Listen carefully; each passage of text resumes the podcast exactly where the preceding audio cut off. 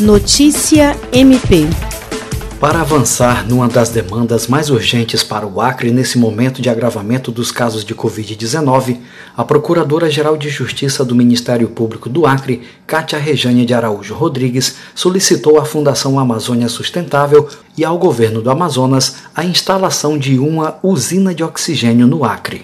No documento destinado ao Superintendente de Inovação e Desenvolvimento Institucional da Fundação Amazônia Sustentável, Victor Salvati, a Procuradora-Geral de Justiça salienta que, apesar de todas as iniciativas do MPAC para amparar a população através da campanha SOS Acre, há outra demanda ainda mais urgente: oxigênio. O MPAC adquiriu 25 cilindros que já foram entregues ao Estado no último domingo e avança em nova tratativa para a aquisição de mais 150.